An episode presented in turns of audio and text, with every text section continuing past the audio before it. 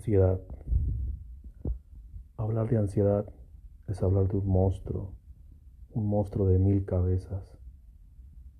Hablar de la ansiedad es algo oscuro, algo tenebroso. Cuando no puedes dormir, cuando no puedes comer, cuando te duele salir a la calle, cuando muchas de las veces no puedes desahogarte con nadie.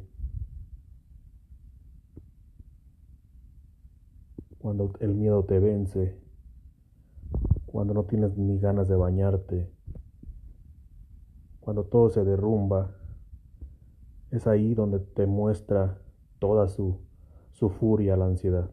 Ahí, ahí tú detectas que es ansiedad pensamientos turbios, pensamientos ilógicos, pensamientos fatalistas, pensamientos que no tienen ningún sentido, empiezas a, a comportarte diferente, muchas veces escondiendo la ansiedad con una sonrisa.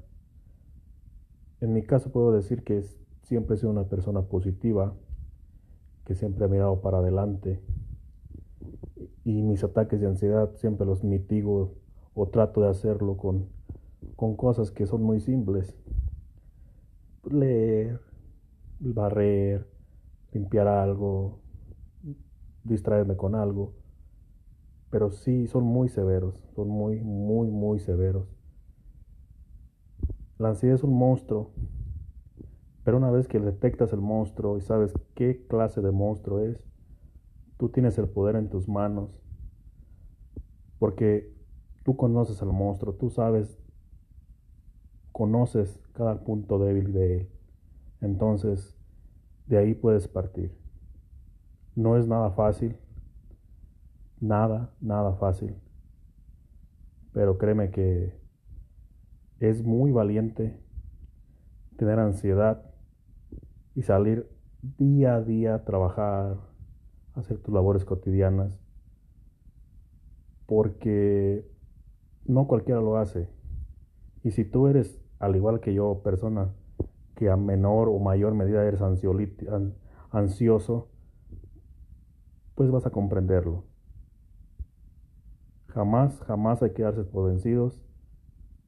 Siempre es bueno la ayuda, si tienes amigos, la familia o un profesional. Pero el chiste es que tú mismo sepas y detectes que eres una persona ansiosa.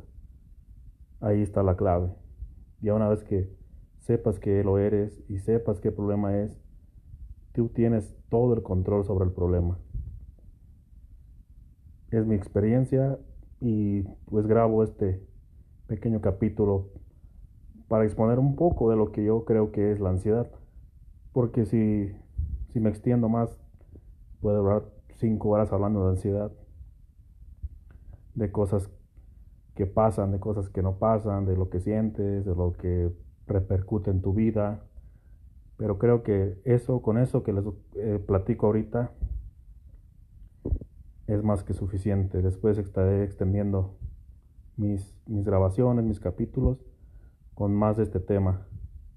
Espero les sirva.